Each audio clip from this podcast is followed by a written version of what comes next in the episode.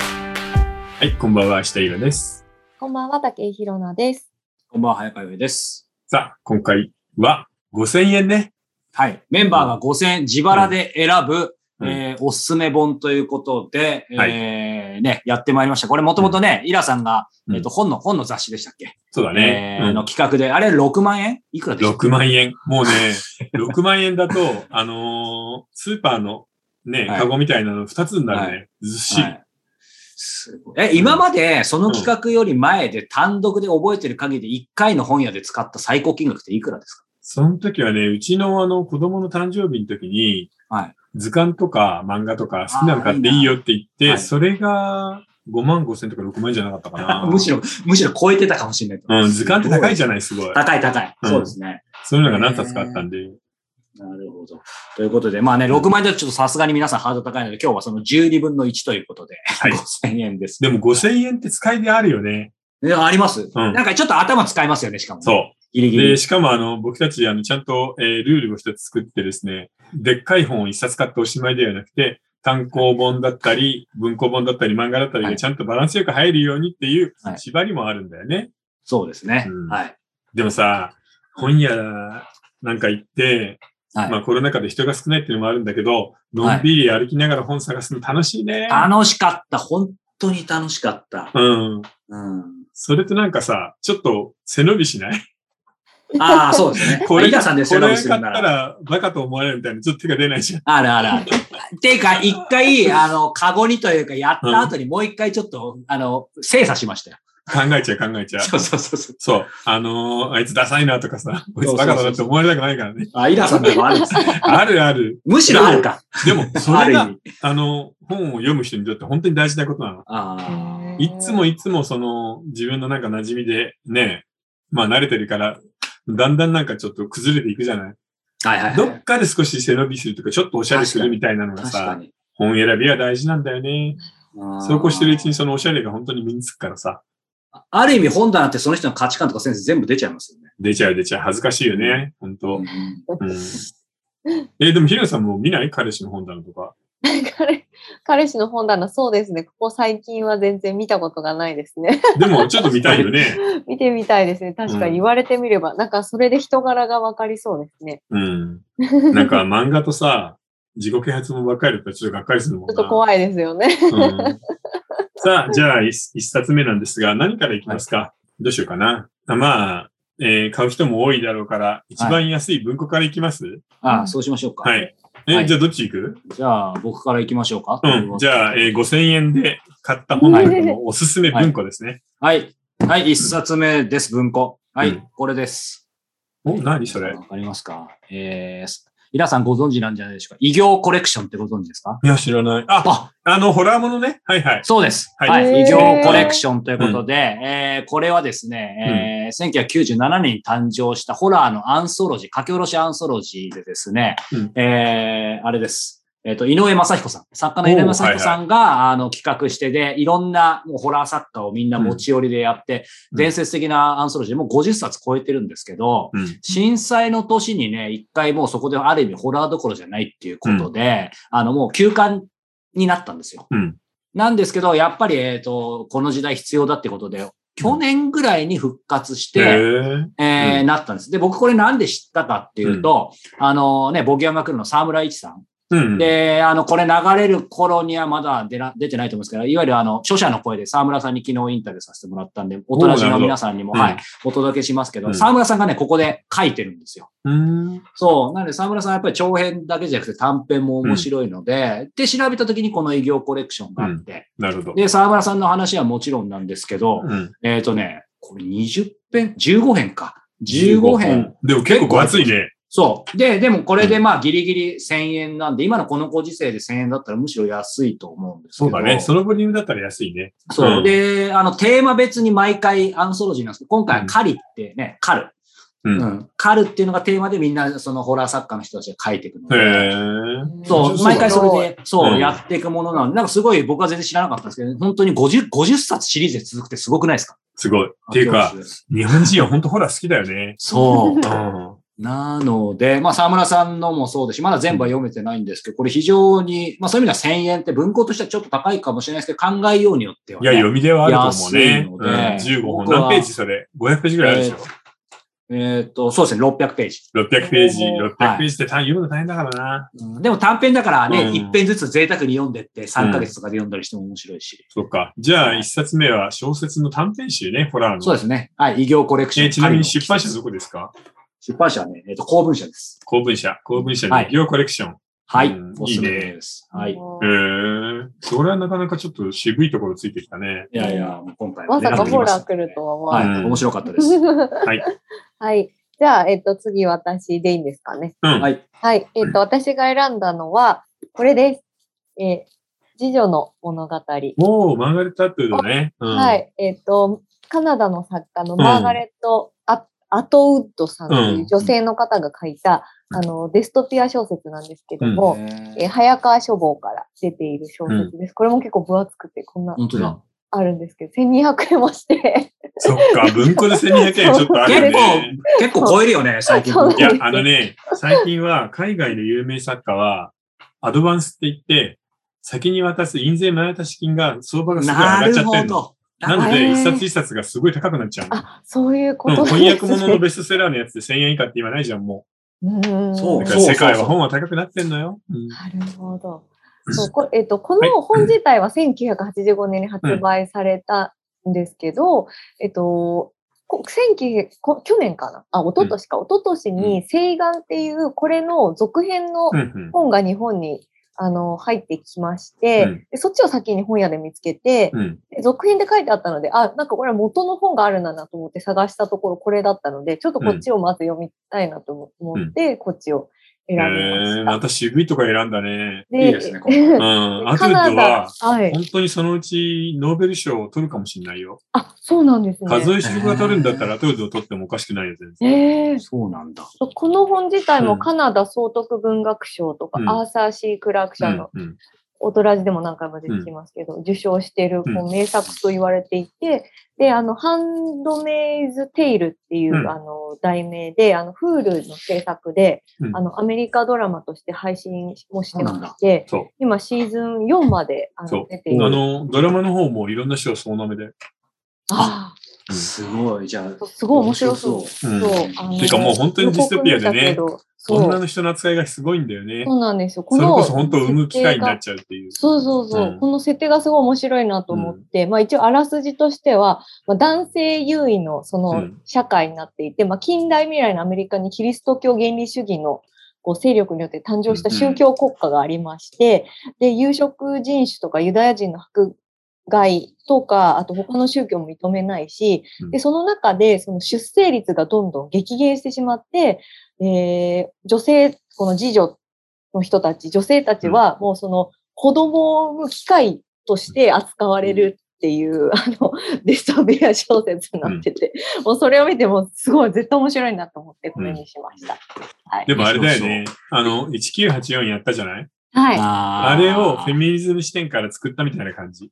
あうー、んそうなんだ。いや、でもやっぱりこういうの使わせるとさ、書かせると、アングルサクソンの人はうまいよね。確かにイギリス系、やっぱすごいなうん。やうんって思うなっぱリアルにそういうのを、面白かったもんねあの感じてるからうなんん。ですかね。なんか、うんなんか政治治的な視点みたいなのが普段の生活の中にもあるんじゃないかな。うん、なるほど。もうイラさんはじゃあもう読んだことあるそうだね。うん。そうなんですね。ぜひ、私もちょっと読んでみたいなと思って、いや面白いようんちょっと最初の方だけ読んだんですけど。あのでもなんかちょっとそっちにくいでしょ。いや、そそうでもれないが全然そんなことなくいけてた、多分これほん新しくうん。解、解約してるの。解約してるからだと思うんですけど、なるほどね。めちゃくちゃ読みやすくて、うんびっくりしたぐらいでした。うんなんで、なるほど私でも全然読めそうな感じです。はい。うんはい。なるほど。結構でも二人はいい本来たね。 よかっもた。うなんかちょっとあの、よそ行きで選んだな。 いやいやいやいや、僕らパワーアップしたってことパですそうね。パッと見で選んで。いや、いらっしゃいませおかげ でで、二人は小説だったんですけど、僕はノンフィクションですね。これです。あ、僕も持ってる。これ。はい。あのね、単行本で出た時、えー本のタイトルが最後の秘境、東京芸大、はい天才たちのカオスな日常っていう、えー二宮敦夫さんっていうのかな。めっちゃ面白いですよね、これ。うん、へー面白い。いや、単行本に出た時に気になって、どうしようかな、買おうかなって思ったんだけど、そのまま忘れてたんだよ。で、文庫で出出ていたので、すぐに買ったという。しかも、新潮文庫ですから安いですね。そんな厚くもないし、630円です。 あ、両親次女の物語の半額ですよ。読みで、やすちいなみにか、もあの、二宮さんは小説家なんだけど、奥さんが東京芸大そうなんですよね。の学生で、で、何でも作っちゃうの、家にあるもの。テーブル欲しいなって言ったら、IKEA で見るじゃなく、板から作るっていう人なので、じゃあ友達はみんな面白いやついるよっていうので、芸大に取材に行って書いたノンフィクションなんだよね。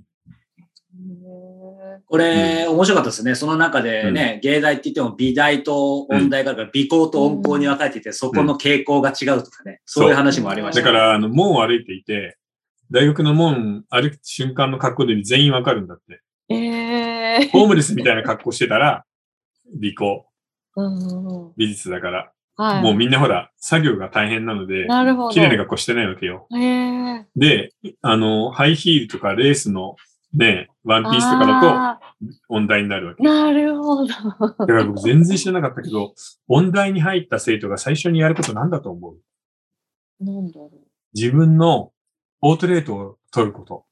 う。えー、潜在写真なの。なんでですか自分がもう商品だから。そうなんえだー、ピアノやります、歌やります、そっかバイオリンやりますそっ。うん、売り込まないといけないし、あ、じゃあ、ちょ、容姿とかもちょっと関係あるんですね。あの、正直言ってクラシック音楽界も、ねあの、すごい下世話な世界なので、あ、そう。綺麗な。バイオリニストかピアニスト、若い女の子では、腕がそこそこでもやっぱ人気出るし、男でイケメンでピアノがちょっと上手いぐらいでもビューンって人気出ることはいっぱいある。へえ。客商売だからね、基意外。本あ。そうなんです。うん。なんか、もう実力の世界だって思ってたけど。いや、そ蝶ういうことも々ね上の方に行けば実力の世界だけど、なかなかね、そこまで飛び抜けていい人っていうのはそうはいないから、もうそうなると、容姿だったり、ファッションセンスだったり、トークだったりで、なんとか頑張って生き残る。へえ。まあ、あ、アートの世界大変だよね。面白い。でもすごい面白い。へいやーえ。面白かったですね。なんか見たことそれのない世界を見うましんうんなんか僕た、たまたまそれ実はその新潮社のその担当した編集者さんと結構会う機会があって、うんうんで、その本を勧めてもらって読んだんですけど、やっぱりなんかその取材するの結局足掛け、なんだかんださ3年とか、うんそのくらいかかってるみたいですよ。だからそれだけに濃い人たちいっぱい出てきますよね、美行。出てくるよ。あのね、 すっぱだかに近い格好で、そうそうそう。あ、のー学校の中でポーズをつけている子がいるの。うん、ブラジャーウーマンっていう。そうそうそう。でもその子は、あの、性同一性障害で、自分はいつか男になるんじゃないかと思っていた。で、どんどん体を鍛えて、その女性の体っていうのは美しいんだっていうのを見せるために、そういうキャラクターを自分で作って演じた上で自分が彫刻になるっていうへえ。パフォーマンンスなんだよね。うんス。へえ。すごすごいよい。ね。うんうんうん。あ想像も力う、おっぱい丸出しでさ、芸大で、こうやってなんかポーズつけてるんだから。へえ。うん。っていうような、カオスのような天才奇人みたいなのがたくさん。ええしかも、卒業生のほとんどは何をしているかわからない。そうなんですよ、音信不通になるっていう、うんえー素晴らしいね、アートの世界ってってうんいいや、う。本当。読み始めたら止まらないです。本当に面白い。うん今おすすめかな、僕の。は東京い東京芸大。東京芸大。芸大。 はい。ねえ。こんな世界だったらちょっと見てみたいけど、ここまでちょっと狂えないよな。ふんどあやっしぱまりとかそれこでそきるなかなか、だからこの本の中でちょっとね、あの、メタバース的にね、体験するっていう意味がいいかもしれないですね。なるほど。いやー、すい。ごいね。芸術を教えるってことは、まあ、できないからね、確かにね。ううんん、うん確かに。感性に左右されちゃいますもんね。うん。えー、ぜひ読んでみたい。うん、面白いよ。うん。面白いですね。でもこの、この今回の企画、やっぱなんかもう、うんめちゃめちゃ濃いな。それでぞもれの5000円ってさ、、使いであるよね、結構。使いであります。 うんそうそう、頭ひねるので、なのでわかりねまし、たあの、この後も引き続き最低3冊以上ということで、皆さんあと2冊以上はあるはずなので、えー続きは後ほどということで、ここでひなさん、えーお便りとご質問 はい。来てますかね。はい。じゃあ、まずお便りからいきたいと思います。はいえー第108回の、えー、1984の特集、最高でした。おありがとう。うん、嬉嬉しいしいね。ねえねえ、本当ですね。大好きな作品だったので、大人じで特集することを知ったとき、思わずやったーとガッツポーズをしてしまいました。うん、センスいいな。うん。何より、イラさんが未読だったということがとても意外でした。そしてイラさんがここまで手放しで評価される姿も新鮮でした。おえーー作品の世界観だけでなく、時代背景やジョージ・オーウェルの生涯を掘り下げてくださるあたりがさすが大人じいという感じで、えー早川さんがおっしゃっていた通り、オーウェル自身の命を削った作品だからこそ、観光から70年以上経った今でも多くの人を引きつけるパワーがあるのだなと魅力を再発見できました。えー楽しい時間をありがとうございました。まだまだ落ち着かない日々が続きますが、皆さんもご自愛ください。これからも素敵な企画、放送を楽しみにしています。というそこうとでね。だからでも時代って大きいよね。す。大きいですねオーウェル自身は1984でその、ソビエト、ロシアのさ、う管ん理社会のことを描いてたつもりなのに、ああ。そっちが潰れたと思ったらね、うん新たに習近平みたいな、しかも電子監視社会みたいなの作ってくるから、今でしたね。そう。うんああまあでも中国がもし何らかの形でね、崩壊してしまったら、さすがに1984もちょっと落ちていくかもなっていう気もするけどね。あーでもそれにはまだ50年、100年かかるじゃないいいや、でも、なんか喜んでいただけてよかったです。や、本当だね。はいうんで次、質問いきたいと思います。 えー30代の女性からいただいています。えー、おとらじの皆さん、こんにちは。えー周りに文化系の友人が少ないので、おとらじはメディアとしてもめちゃくちゃ重宝しており、おとらじを見た後はいつも本が欲しくなります。うんえーさて、イラさんは小説がお好きだと思いますが、はい好きな脚本家はいらっしゃいますかうんえー私は先日、古澤亮太さんにハマり、えーうんデートとコンフィデンスマンを一気見しました。また、なるほ脚どね本家と小説家の違いについても教えてほしいです、うんということです。えー好きな脚本家。でもあんま考えたことないなえーそうするそと、うやっぱりどうしてもあの人になっちゃうんだよね。あのー、橋本忍か。うん。あのー、生きるとか死人の侍とかを書いた、はいはいはい。うん、人なんだけど、あんまり、そんなに注意して見てないかも、ドラマは。うーんうん。ただなんかね、ちょっとああいうのがダメなんだよね。あのー、持ち歩きギャグ系の脚本が。おちゃらけ、ギャグ系。ああ、名前出しちゃダメですよ。うん。ちょっと苦手なので、 はい、はい、僕も、僕も苦 手です。え、どういうことですか作品で言うとどういうさ、作品言ったら脚本がかかっちゃうか。うんど、ど、ど、いやうん、すいなやいや、るまあなまんあ、か想像あつきオますフよね。ビートでお笑いのセンスがあるでしょ僕みたいな感じの脚本がもう見ててしんどいのよ。はいはいはい。うんうん、なので、そっち系のはダメなんだよね。僕もダメだな。えーうん。私ちょっとこの本、あ、この質問来てたのをちょっと先に見てたので、うん。なんか誰が好きかなって思ってちょっと考えてたんですけど、でもあれがあるじゃん。大前田の。お、あ、何ですか大ま、大前田だっけ大豆田だっけあ、そうそう そう、そう、本当に今まさにそれを言おうとして、うん大豆田とわ子と3人の元夫、最近面白かったなと思って調べたら、あーその脚本の。はい。え坂本裕二さんというあの、坂本龍一さんはもう超有有名名なな。ねあボーカの東京ルラブストーリーとか、 うんはい、あの、書いてらっしゃる坂本さんだったので、ちょっとびっくりして、うなんんか こういうちょっとなんて言うんでしょう、シュールな、ね、あの、お話も書かれるのかな、だなと思ってびっくりしました。で、洋平くんもいるいや、僕はそれこそなんかそういう視点では見てなくて、脚本家っていうとさっきイラさんがね、あうのん想像したような人ぐらいしか逆に出てこなくて。北の国から的な。あの、何そ、か同情するなら金をくれ的なのもあるし。僕あんまりこういうのも苦手なんだよそうな。いや、こ濃すぎるのもダメですね。あの、池袋の脚本書かれた、工藤勘さんか脚本は、うん。で、工藤さんぐらいが、ギリのとこなんだよ ね。あれ北川さんって、あの、あ北川悦子さんねロうんあ、そうそうそうとかも面白いなと、女性で。ああ、昔ね、ラブストーリーよくやってたよね。そうです確かに確かにロングバケーシうん。そうか。ョン。これ、ちなみに今、まあ、まあ、さらっと話せるような感じじゃないかもしれないですけど、今質問であったように、その小説家と脚本家の違い、あまあそうです違ねうこといっぱいありそうですけあーど、シンプルに言うと何なんでしょうあのねね。小説家は、小説って完成物じゃない。うん脚本って、あの、演出だったり、役者さんの演技だったりがあって、完結する設計図なんだよね、ある意味。もちろん設計図がダメだったら、お芝居だったりね、映画だったりうまくいくはずもないんだけど、うんそれでも、なんだろうな、あの、反完成品だなっていう気がする。うんなのそうそうで、設計図だから、まあ、プロデューサーだったり、監督だったり、役者だったりが、あれこれ注文をつけるんだよね。うんうん。その図面ちょっとおかしいでしょ。ここをこうしてくださいみたいなことがすごくあるんで、その辺が小説とは一番違うとこかなあ。ー確か小に説の場合は、プロデューサーが何言うと言おうが関係ないからね。